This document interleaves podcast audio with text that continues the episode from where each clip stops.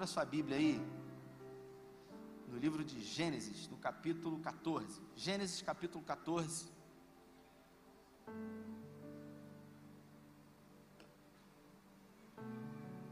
Gênesis, capítulo 14.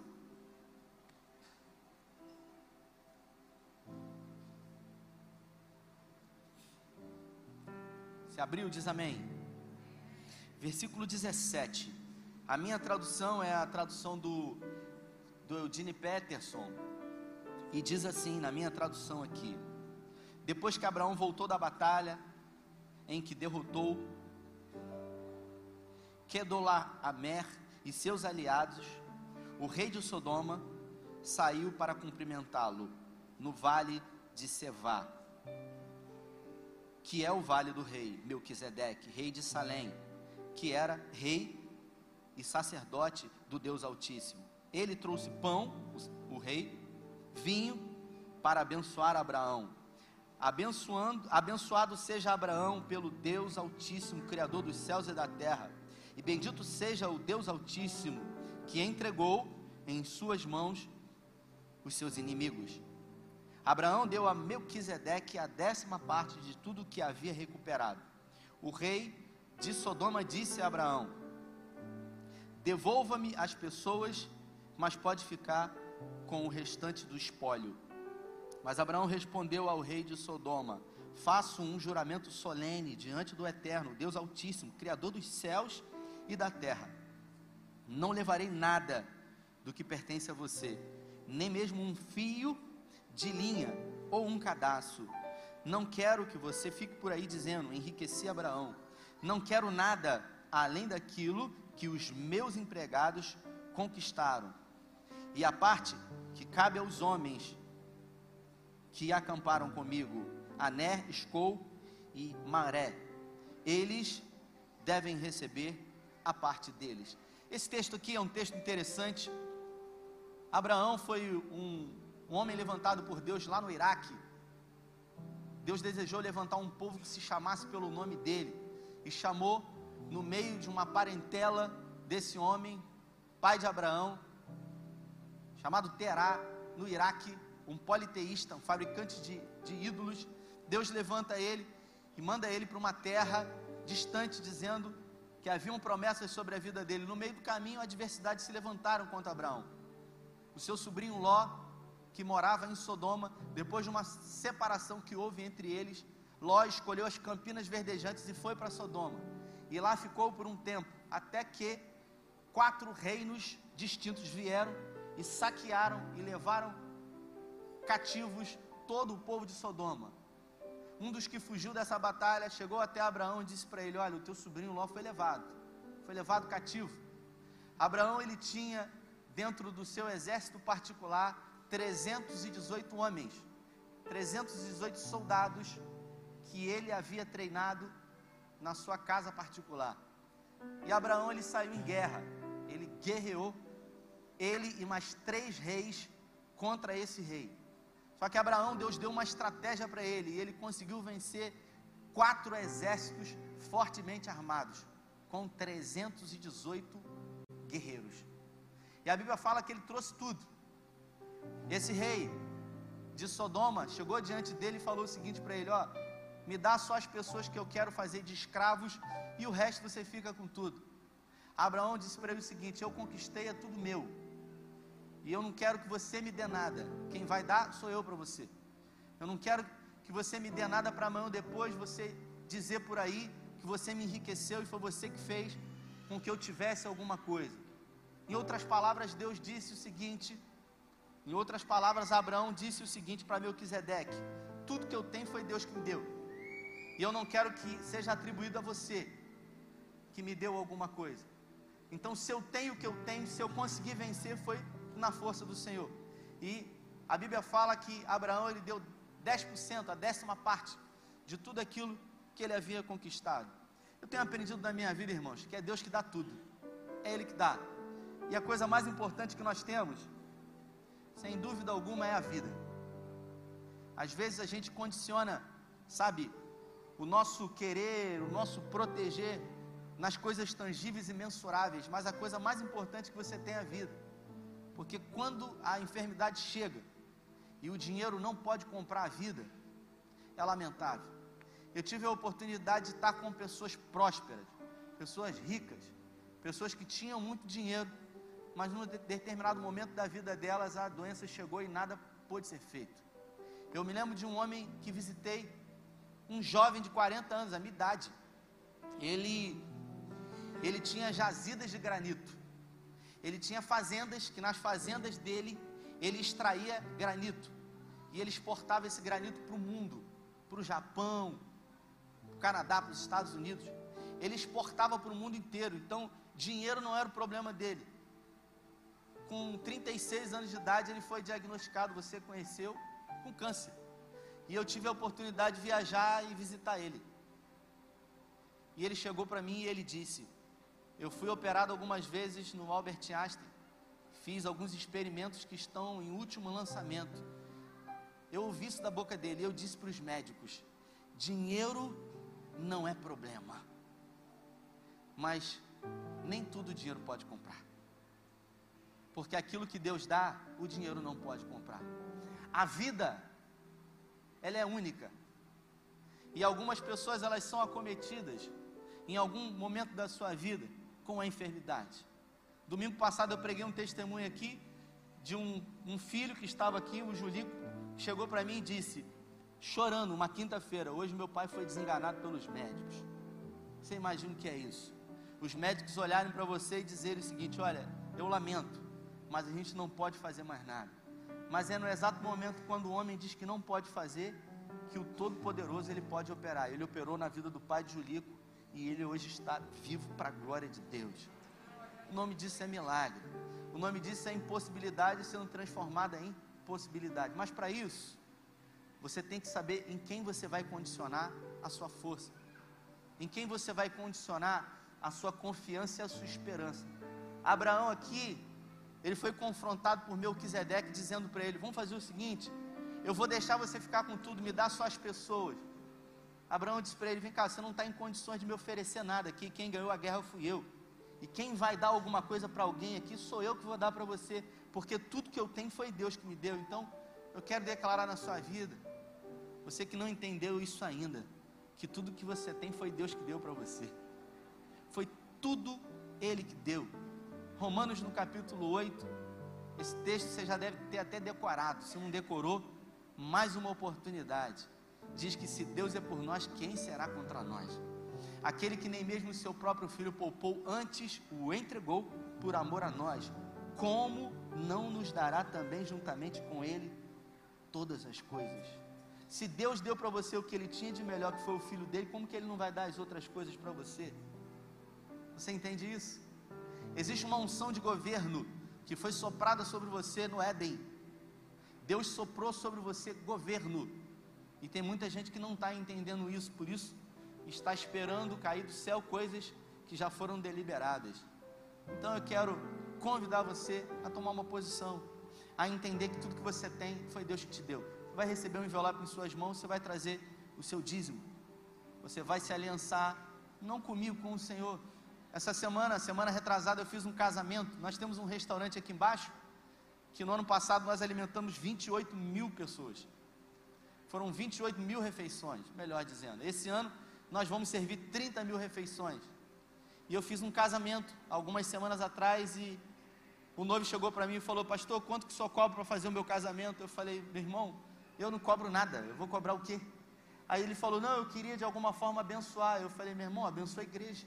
A gente mata a fome aqui de pessoas, então vê o que, que você pode fazer. Aí ele falou: Eu não preciso de nada na minha casa. O presente eu vou pedir para que as pessoas comprem no site. Tudo que entrar, eu vou abençoar. Eu recebi uma mensagem dele essa semana. Foi arrecadado 4 mil reais. Eu falei para ele: compra tudo de cesta básica, que nós vamos distribuir tudo para o pobre. E a igreja essa semana vai receber 4 mil reais de cesta básica para matar a fome de quem tem fome. Você pode glorificar o Senhor por isso? Isso aí. É justiça social. É justiça social. O reino de Deus, a Bíblia fala que não é comida nem bebida, mas é justiça, paz e alegria no Espírito Santo. Amém? enquanto o Ministério de Música vai estar entoando uma canção, você vai sair do seu lugar e você vai trazer a sua oferta de gratidão ao Senhor.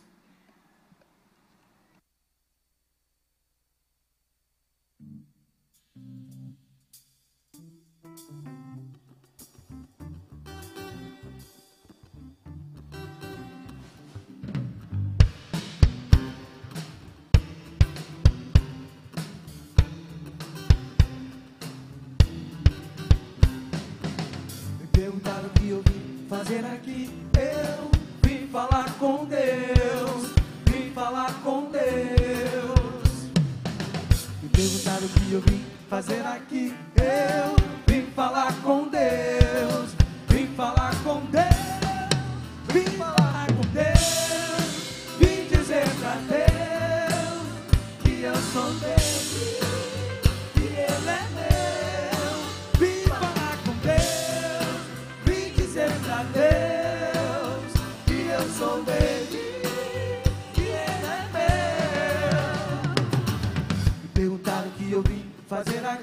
Eu vim falar com Deus, vim falar com Deus.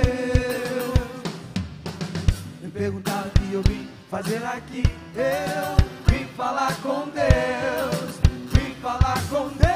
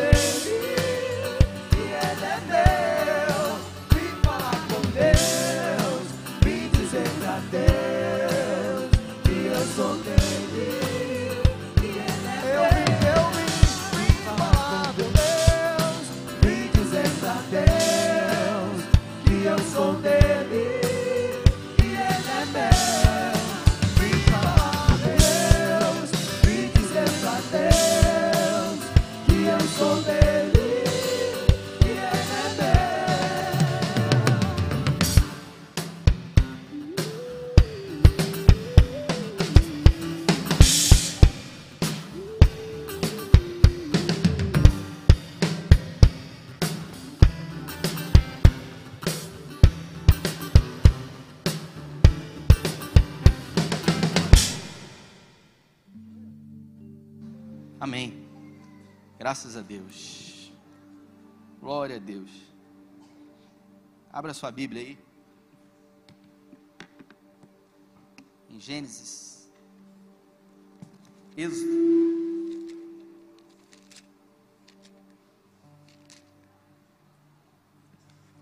Chamar as crianças aqui na frente. Sempre tem que ter uma cola aí, senão fica ruim para mim. Todas as crianças aqui.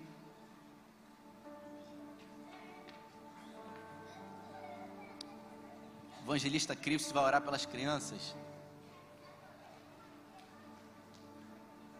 Você que a mamãe está grávida, vem aqui na frente também. Você que não está e quer ficar, Cristo vai orar. Essa semana eu brinquei, né? Com... Eu brinquei com o Barreto. Não sei nem se ele está aqui. O Barreto, ele, ele vai fazer vasectomia. Aí eu falei para ele, é Barreto, eu minha esposa, a gente conversou também, estou precisando fazer a vasectomia. Eu tenho um, um filho só, você que não sabe, é adotado, então. Aí o Barreto falou, é mesmo, cara, eu posso te indicar o médico. Aí eu falei, pô, legal. Aí demorou, demorou, aí a ficha caiu, aí ele riu. Vamos lá, vamos orar pelas nossas crianças. Estenda a tua mão para cá. E Eu quero que você, junto comigo, você profetize sobre elas toda sorte de bênção. Deus é, estamos aqui como teus servos, Senhor, teus servos, para abençoar os nossos filhos, filhos que nós consagramos a Ti no altar, Senhor. Nós queremos, no nome de Jesus, clamar por eles hoje. Queremos te pedir, Senhor Jesus Cristo, que tua bondade alcance os nossos filhos. Que o Senhor possa ser, Senhor Jesus, todos os dias com eles, livrando os nossos filhos e o abençoando e os guardando. E, Senhor Jesus, e todo dia, Senhor, que a vida deles estejam, Senhor Jesus, na palma das tuas mãos, Senhor Jesus, guardadas e cuidadas por ti, Senhor. Nós queremos que os nossos filhos, ao descer, recebam a tua palavra, Senhor Jesus, e seus corações, Pai, Senhor Jesus, sejam terra fértil. Que essa semente que vai ser plantada, ela germine, ela floresça, ela cresça, Senhor. E a tua palavra seja consistente e vigorosa na vida dos nossos filhos, em nome de Jesus Cristo. Assim nós clamamos e oramos em nome de Jesus. Amém. Amém. Graças a Deus. Aí.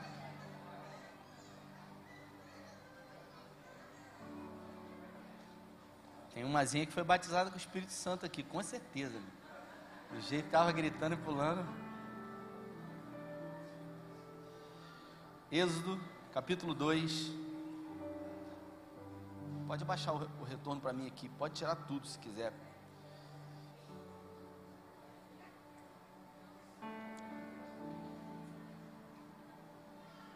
versículo 11.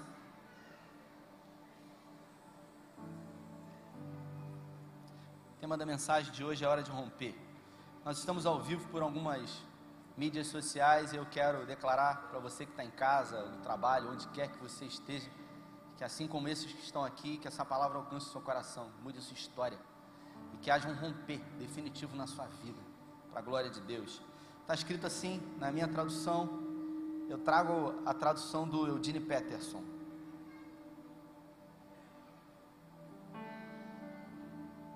Versículo 11. O tempo passou e Moisés cresceu.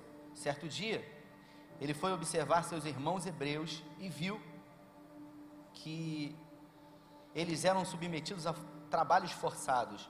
Viu também um egípcio batendo num hebreu, em um dos seus parentes. Moisés olhou para os lados como não viu ninguém por perto, matou o egípcio e o enterrou depois na areia. No dia seguinte, ele voltou ao local e os dois hebreus estavam brigando entre eles. Ele disse ao homem que havia começado a briga: Por que você está batendo no seu próximo? O homem retrucou: Quem é você? Quem você pensa que é? Para dizer isso para mim, o que nós devemos ou não fazer? Vai me matar também, como matou o egípcio? Moisés entrou em pânico teve medo. Já descobriram o que eu fiz, pensou. O faraó ficou sabendo do incidente e tentou matar Moisés, mas ele fugiu para a terra de Midian. Repita comigo, mas ele fugiu para a terra de Midian. Ao chegar, assentou-se à beira de um poço. Vamos orar uma vez mais? Pai, nós te pedimos que o Senhor fale conosco através da tua palavra, ela é poderosa. Tua palavra, ela é martelo que despedaça a penha. Tua palavra, ela é espada. A tua palavra é cura. Por isso que o Senhor use a tua palavra nessa noite para nos libertar, para nos consolar, para nos edificar, para nos exortar através do teu Espírito Santo. Nós queremos ouvir a tua voz e nós queremos declarar que esse tempo é teu. A partir de agora, esse tempo não é um tempo da mídia social, não é um tempo da televisão, não é um tempo a Deus, de comunhão com o meu irmão, é um tempo teu. Nós queremos ofertar esse tempo, que o nosso entendimento esteja aberto para ouvir aquilo que o Senhor deseja falar conosco nessa noite, em nome de Jesus. Esse é um texto bastante conhecido, fala sobre esse libertador do povo hebreu.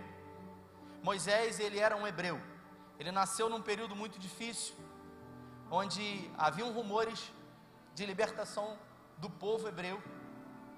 E por isso Ramsés ele resolveu matar toda criança que nascesse.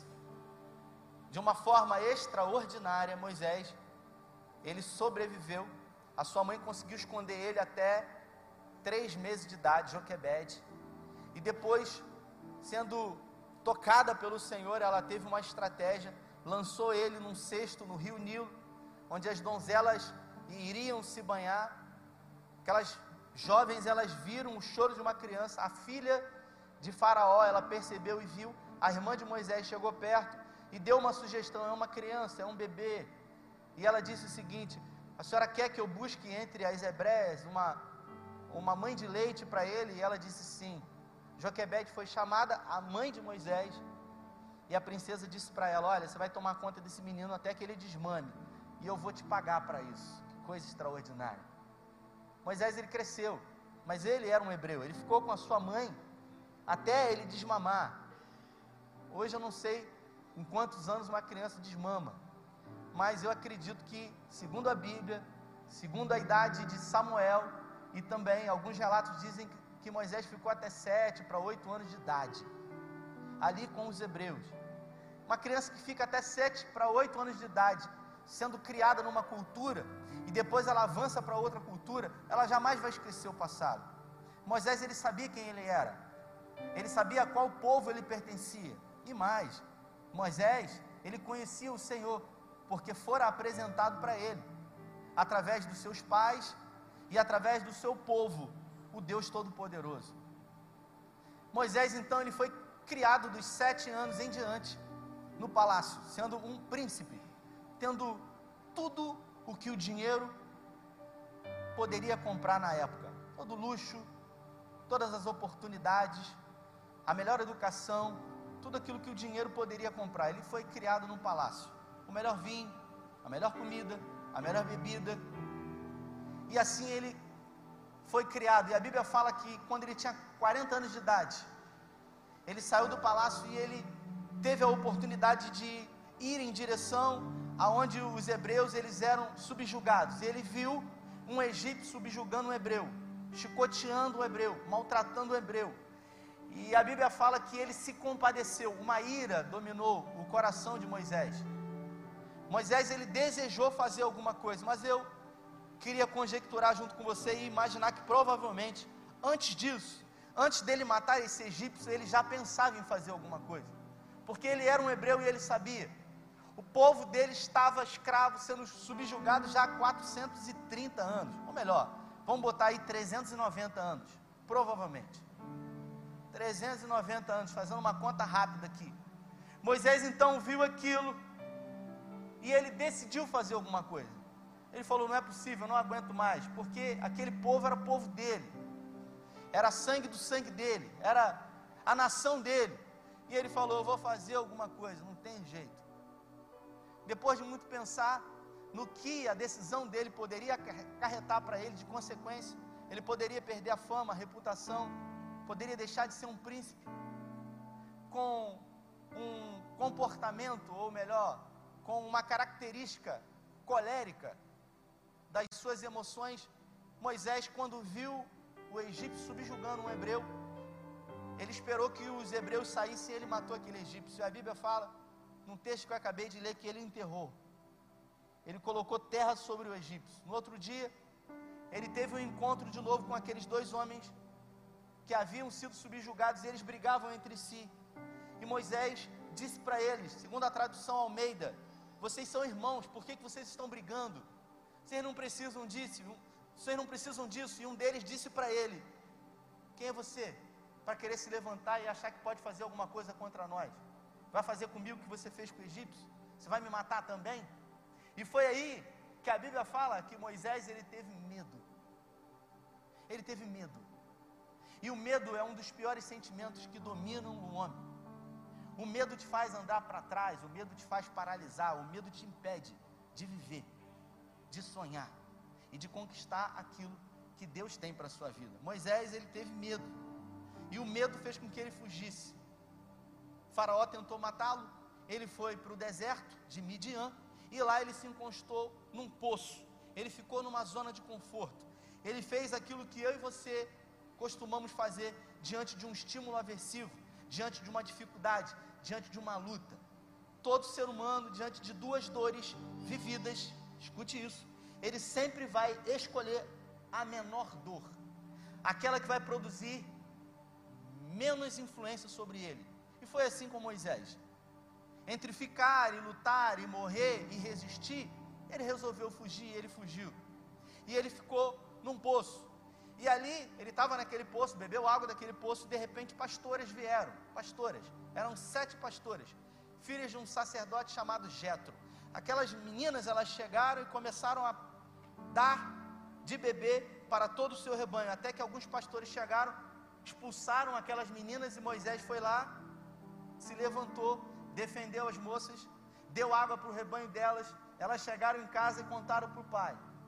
Jetro, Jetro falou: Quem é esse egípcio? Chamei ele para cá. Vamos trazer ele para cá para ele jantar conosco. Moisés foi. Jetro deu para ele a sua filha.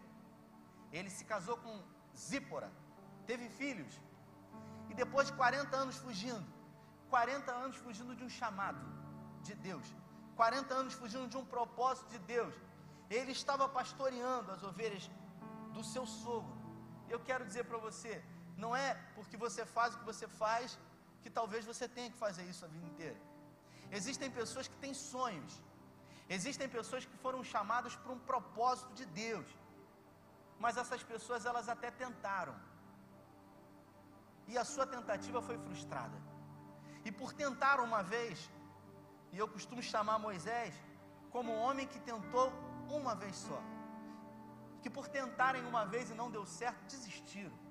Moisés ele tentou só uma vez, e ele tentou da pior maneira possível. Ele deixou que a ira dele se colocasse sobre tudo. Ele matou um homem, ele se tornou um assassino.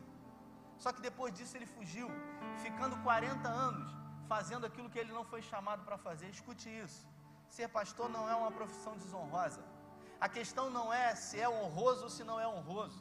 A questão é você está fazendo aquilo que talvez você não tenha sido chamado para fazer você está fazendo aquilo que você não gostaria de fazer. Talvez você trabalhe como funcionário de uma empresa. E talvez em algum momento da sua vida o seu sonho era ser patrão, era ter o seu próprio negócio. E aí você pensou um dia, cara, eu vou, eu vou empreender, eu vou tentar, eu vou arriscar. E aí você buscou algumas informações de mercado, você fez alguns cálculos, você buscou dinheiro, buscou parceria e você tentou uma vez. Só que ao tentar não deu certo. As coisas não saíram do jeito que você gostaria, mas era um sonho para você. Mesmo sendo um sonho, você decidindo tentar, você fracassou e por ter fracassado, você nunca mais tentou. A vida inteira você passou a fugir. A vida inteira você passou a não mais lutar por aquilo que era um sonho para você. Talvez você tenha um sonho de, de se formar, de ter um curso superior fazer uma faculdade. Talvez na sua casa ninguém tenha tido a oportunidade, mas você teve a oportunidade de fazer. Você até entrou, fez um fez uma inscrição lá nessas faculdades particulares aí, você passou, mas diante de algumas dificuldades que surgiram, você desistiu. Eu queria que o Espírito Santo alcançasse o seu coração agora e que ele falasse com você e que ele trouxesse a memória. Quantas vezes na sua vida você começou coisas e você largou pela metade? Quantas vezes foram que você decidiu, que você sonhou, que você projetou, você colocou a mão, mas você só tentou uma vez e você abriu mão de tudo, e hoje você não é feliz fazendo o que você faz, mesmo sendo um trabalho honroso, simplesmente porque você se tornou um homem ou uma mulher que tentou uma vez só. Foi assim com Moisés. E durante 40 anos, repita comigo, 40 anos, ele fugiu. Sabe quando você fica 40 anos fazendo aquilo que você não foi chamado para fazer? E durante esses 40 anos você pensa: e se eu tivesse tentado mais uma vez? E se eu tivesse insistido? E se eu tivesse feito da maneira diferente como eu fiz?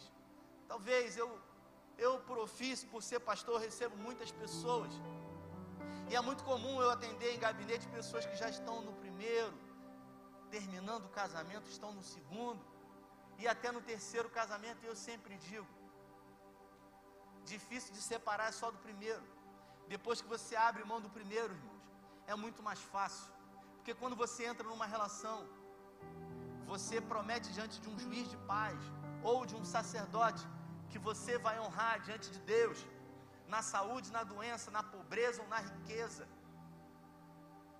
empenhando a sua honra até que a morte o separe, e você entra dentro de uma relação, e o casamento começa a passar por dificuldades, por crises, porque não existe casamento perfeito, existe casamento feliz, perfeito não existe. E aí você começa a pensar, ah, cara, eu acho que eu fiz besteira, eu me precipitei, não era para eu ter casado. E aí as coisas começam a piorar e num determinado momento você decide separar, e você separa, e você tem direito disso. A Constituição te dá liberdade para isso. As pessoas aconselham você e você sai, porque você acha que o problema é o outro. E é assim que acontece. Só que ao se separar, você acha que vai encontrar com outra pessoa que vai realizar os sonhos que vai ser diferente. Só que às vezes a gente esquece que quando a gente vai para outra relação, a gente está com uma mochila nas costas de coisas que aconteceram na última relação. E aí você não está disposto a tolerar muito mais coisas. E quando você se vê em um terço do tempo que você ficou naquele primeiro casamento, você olha e você diz: Eu vou parar por aqui. E aí você tenta uma, você tenta duas, você tenta três. Eu atendi uma pessoa que está no quarto casamento, está pensando em separar.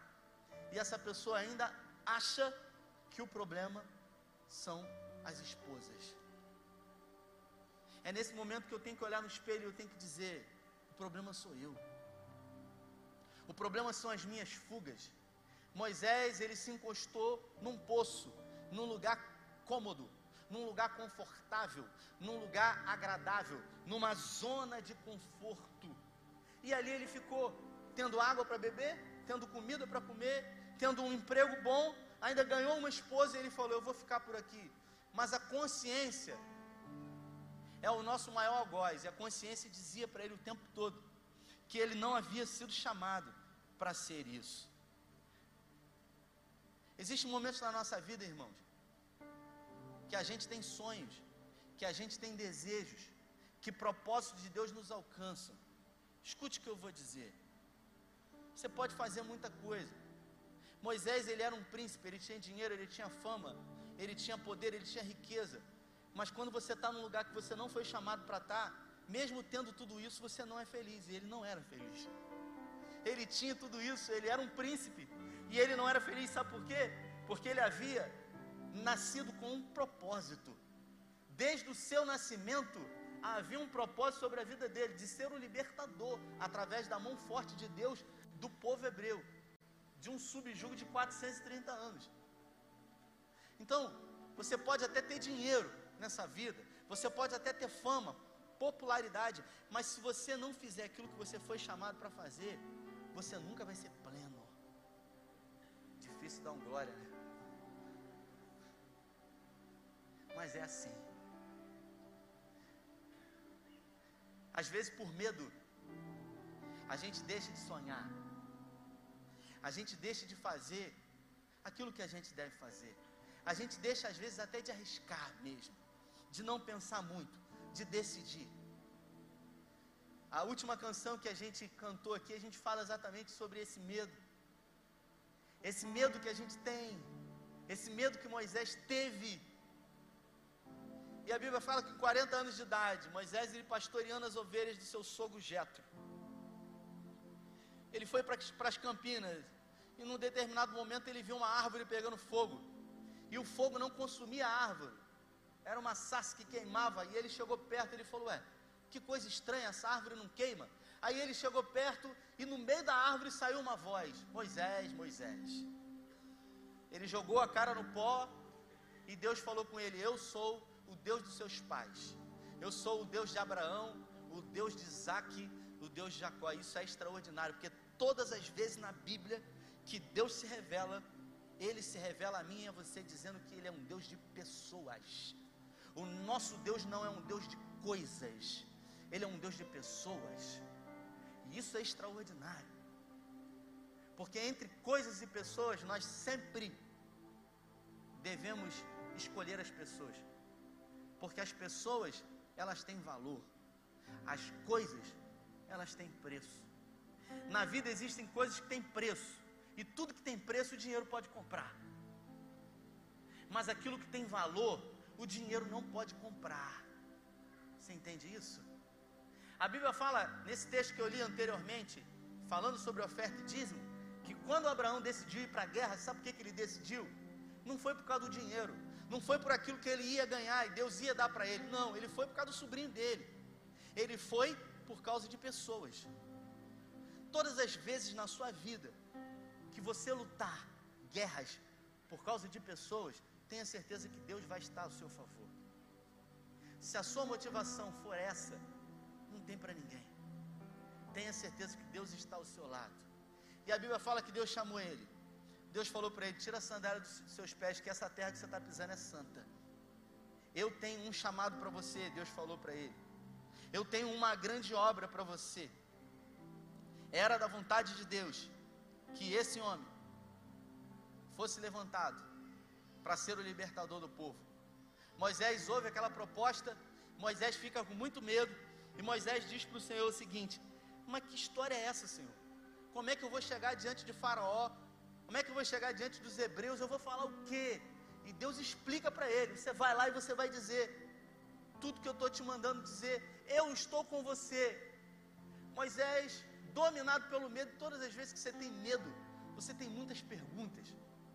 Todas as vezes que o medo domina você, você pensa muito. E você, todas as vezes que é dominado pelo medo, você prefere acreditar na mentira do que na verdade. Um dia eu preguei numa mensagem aqui e eu falei sobre isso. Eu perguntei à igreja que é mais fácil acreditar, na mentira ou na verdade. Talvez você diga, não, a verdade é mais fácil acreditar, porque a verdade é uma só. Não, não. Eu e você, nós somos tendenciosos a acreditar na mentira. Se você está passando um momento de dificuldade, a palavra diz que em Cristo você é mais do que vencedor, é difícil de acreditar, porque a gente vive não por fé, a gente vive por circunstâncias. Se eu não estou vendo, eu não posso crer. Eu usei um exemplo no Éden, quando Deus declarou uma verdade. Deus falou: Olha, pode comer de tudo aqui, Adão, só não come dessa árvore aqui, porque o dia que você comer dessa árvore aqui, você vai morrer. Deus declarou uma verdade, diga comigo, verdade. Foi Deus que declarou a verdade. A serpente, um tempo depois, chegou e falou: Foi isso mesmo que Deus disse? Você comeu, você vai morrer? Não vai morrer, certamente não vai morrer. Vocês serão deuses. A serpente declarou uma mentira. A pergunta que eu faço: eles acreditaram na verdade ou na mentira? Na mentira. E a vida é assim. O medo faz com que você não acredite a lutar mais pelos seus sonhos, pelos seus ideais. Sabe por quê? Porque você acha que não é mais para você. Porque você acha que é difícil demais. Mas escute isso. Quem tem uma palavra de Deus não precisa de mais nada. Quem tem uma promessa de Deus deve pautar a sua vida diante da impossibilidade, não da possibilidade, porque Deus faz o que ninguém faz. É Ele que opera, é Ele que condiciona o agir, o efetuar e o operar, para a glória dele. Paulo fala sobre isso. Quando a gente condiciona a nossa fé a um Deus todo-poderoso, a gente vê as maravilhas do Senhor. Quantos aqui já ouviram testemunhos extraordinários, incríveis? Levanta sua mão bem alto. A questão não é ouvir testemunhos, isso é maravilhoso, você ter a oportunidade de ouvir testemunho de pessoas. A questão é você viver os testemunhos, porque a gente até acredita que Deus faz. A gente tem certeza que Ele faz, e Ele faz. Daí acreditar que Ele vai fazer na nossa vida, aí já é demais. Não, peraí. Na minha vida já é difícil demais. Por quê? Porque o medo nos paralisa. O medo diz: não, isso é demais para mim. Mas a Bíblia diz que nós somos filhos. E se nós somos filhos do Senhor, a Bíblia fala que para salvar Ele não faz acepção. Você sabia disso? Mas para usar Ele faz. Você sabe qual é a acepção que Ele faz? Não são os melhores, não são os mais preparados, os mais capacitados, são aqueles disponíveis. Sabe o que aconteceu com Moisés? Quando Deus falou para ele: Vai porque eu tenho uma posição para você, um lugar para você. Aí ele falou: Não, não tem como, Senhor. Não tem como. Aí Deus falou: Tem como mas eu vou falar o quê? Aí você, aí Deus falou, fala que eu estou com você. Mas quem é o Senhor? Ele perguntou o nome de Deus. Foi o único cara na Bíblia que perguntou o nome de Deus. Aí ele falou, diga que eu sou, estou contigo. Mas e se eles me resistirem? Aí ele vai e começa a dar um monte de desculpa. Todas as vezes na sua vida, quando você resolve desistir de alguma coisa, e alguém for usado por Deus para incentivar você a avançar, sabe o que, que você vai fazer? Você vai resistir e você vai criar desculpa. Você vai colocar culpa em outras pessoas e você vai dizer: não, não tem como, não é para mim. Quando eu decidi, há um, alguns anos atrás, fazer faculdade de administração, eu achei que eu ia ser um administrador. Mas Deus não havia me chamado para isso.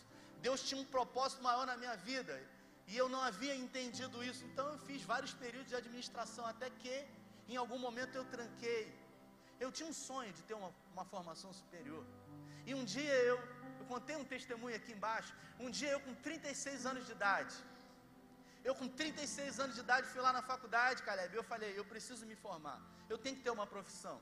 Eu cheguei lá na Veiga e eu perguntei: eu quero fazer um curso de psicologia. Quanto tempo demora? É a primeira coisa que você quer saber. Porque você tem pressa.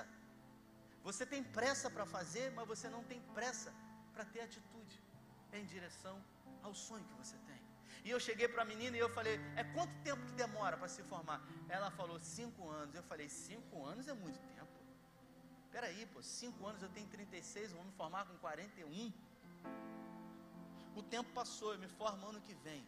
E tudo aconteceu a partir do momento em que eu decidi. Eu me posicionei. Eu quero dizer para você que se você se posicionar hoje diante de Deus, Deus pode mudar a sua história. Deus pode mudar a sua sorte. Porque a palavra de Deus diz que para todas quanto forem as promessas de Deus, em Cristo nós temos o sim e o amém. Você já tem o sim e o amém da parte de Deus. O Salmo 27, Davi, ele fala: Certamente eu verei a bondade do Senhor na terra dos viventes. E ele começa a declarar desculpas para o Senhor, ele começa a falar: Ah, Senhor, mas eu isso, mas eu aquilo, mas eu aquilo outro. E Deus imprensa ele na parede e fala: Meu irmão, o negócio é o seguinte, rapaz, é você e acabou. Aí, por último, ele diz: Mas eu não sei falar, eu sou gago. Você quer dar desculpa para Deus, que tem resposta para tudo? Olha só que coisa incoerente. Aí a Bíblia fala que ele fala assim: então tá bom, seu irmão fala bem, não fala? Arão, ele é sacerdote. A partir de hoje, ele que vai falar ao povo. Eu vou falar para você, você vai falar para ele. E é você que vai decidir. E ele foi. Ele foi. E hoje, nós estamos declarando aqui, 5.780 anos depois disso aqui. Nós estamos declarando uma palavra de um homem que a vida inteira fugiu, mas no momento ele decidiu romper. Eu vim aqui nessa noite, em poucas palavras, dizer para você que 2020 pode ser mais um ano da sua vida, que as promessas vão ser como qualquer outra, mas ele pode ser o melhor ano da história da sua vida. Se você decidir romper, se você decidir colocar o pé no milagre, se você decidir colocar o pé mesmo não vendo chão e acreditando que o eu sou está com você e vai declarar a sua vitória. Foi assim na vida de Moisés. O Cristo essa semana chegou para mim aqui embaixo e ele falou assim para mim. Lembra disso, Cristo? Cristo falou assim, varãozinho, ele chama todo mundo de varãozinho. Ele falou assim: varãozinho, eu creio. Eu creio que nós estamos para viver um tempo, uma mudança de estações.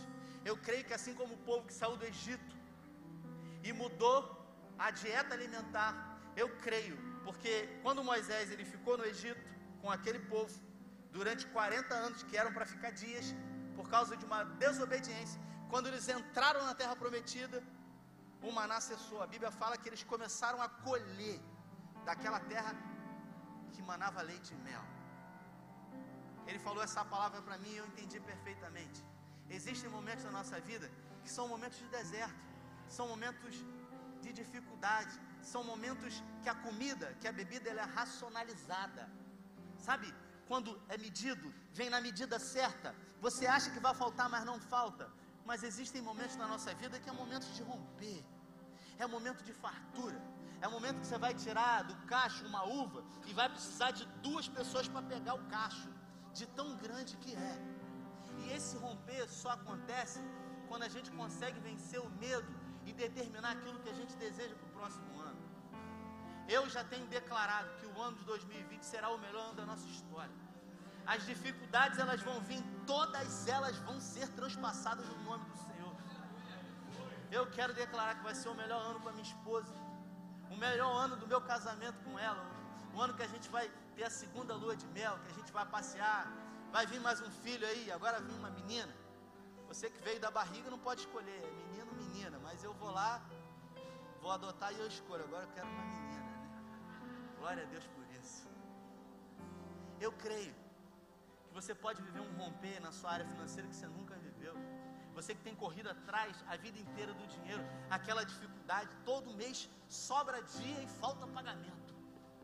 Você pode romper, se você entender que não é só tomar posse dessa palavra e falar vai acontecer como um determinismo. Não. Você entender que é aquilo que você faz. Você pode se especializar numa outra área. Você pode buscar alguma coisa para fazer. Você pode se especializar profissionalmente no mercado de trabalho. Deus pode dar condições, Ele pode abrir porta, Ele pode realizar o impossível na sua vida. Quero declarar chaves liberadas aqui. Um virar de chave na sua vida, um romper em Deus. Você vai viver o que você nunca viveu. A sua vida espiritual nunca mais vai ser a mesma. Deus vai tocar em você. Moisés tinha medo, ele tinha medo de tudo, ele fugia dele mesmo, da sombra dele. Deus, quando teve aquele encontro com ele, ele temeu, ele, ele disse: manda outro no meu lugar. Só que quando ele entendeu que ele foi chamado para isso, ele se posicionou. A Bíblia fala que Deus falava com Moisés como alguém fala com um amigo. Vem aqui, Jim, fica aqui, ó. A Bíblia fala isso aqui, ó. Deus, olha para mim aqui, ó. Deus falava com ele assim, ó, face a face. A Almeida diz isso, face a face.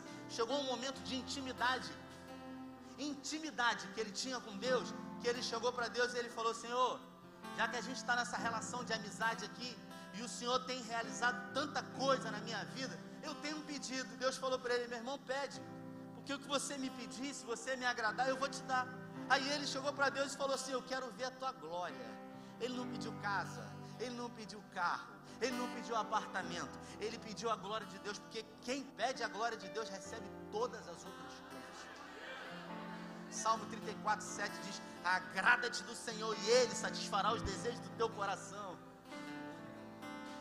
Aí ele falou: Mostra-me a tua glória. Aí Deus falou: Aí é demais, né, cara? Eu posso até te ajudar, mas você quer me ver? Ele falou para Deus: Eu quero te ver. Eu tenho curiosidade, porque eu ouço a tua voz e os montes eles tremem, mas eu quero ver o Senhor.